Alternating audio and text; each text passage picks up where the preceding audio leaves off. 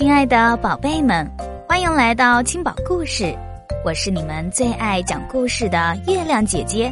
今天月亮姐姐要给大家讲的故事是《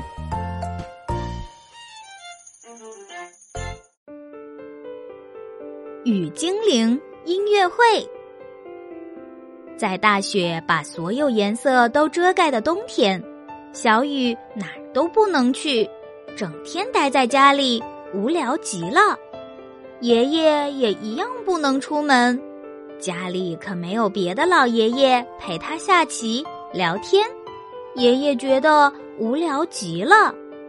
就在这个冬天，爷爷教会了小雨跳舞，他用自己的小收音机放着古老的音乐，拉着小雨的手，嘴里喊着口号。来，跟着爷爷的脚步，一二三，蹦擦擦。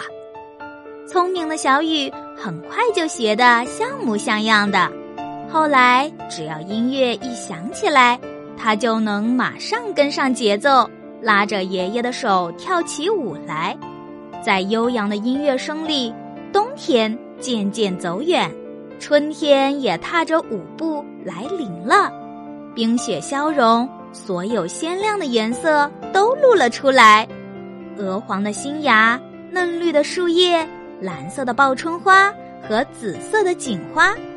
爷爷，我们可以出门了！小雨开心极了。明天我们去春游吧。爷爷早就想出去玩了，他和小雨一起烤了香喷喷的面包，做了甜蜜蜜的果酱。盛了满满两瓶牛奶，还往背包里放了一块碎花桌布，当然不能忘了爷爷最钟爱的小收音机。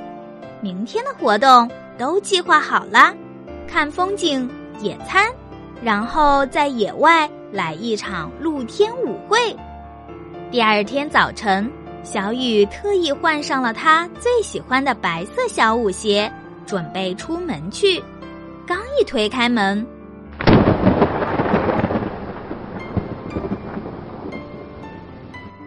一声闷雷响起来，吓得他砰的一声把门关上了。乌云迅速铺满了整片天空，很快雨就落了下来。下雨了，不能出门了。爷爷放下了背包，今天就在家里玩吧。小玉失望极了，他坐在沙发一角，低着头，什么也不想做。来，我们一起看书。爷爷拿来了小雨最喜欢的漫画书，不想看。小雨摇摇头，不能出去玩，平时喜欢的书好像也变得没意思了。爷爷拿来了乐高积木。那我们一起拼一个你最喜欢的小狐狸，没意思。小雨扭过头去，看也不想看一眼。他满心里都只有不能去野餐的失望，小狐狸也没法让他开心起来。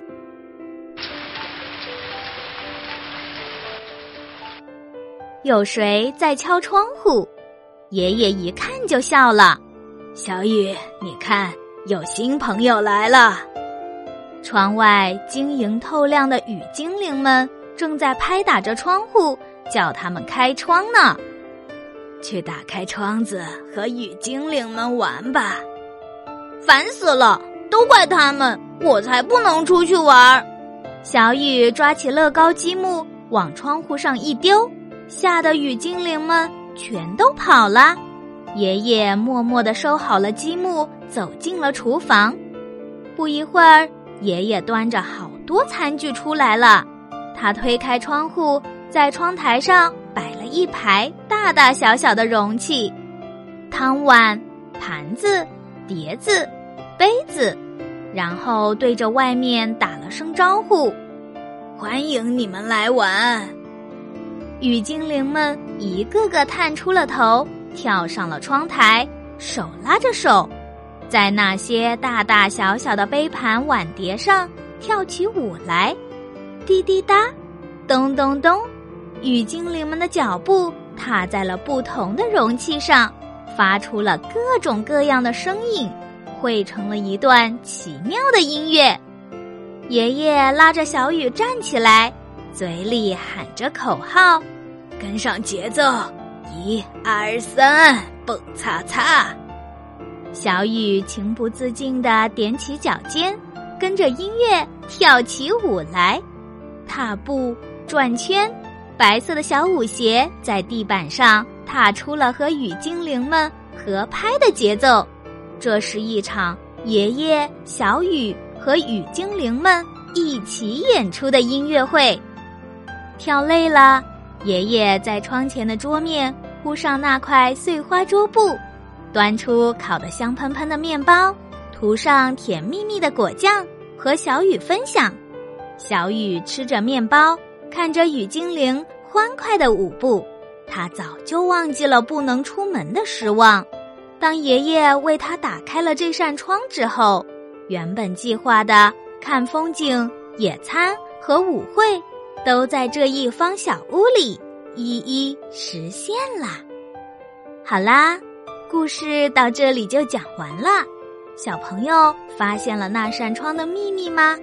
生活中有些时候，我们想做的事情会因为各种理由而无法实现，这难免让人失望。但是千万不要被失望蒙住了双眼，因为当上帝关上一扇门的时候，往往还留了一扇窗，等着你去打开。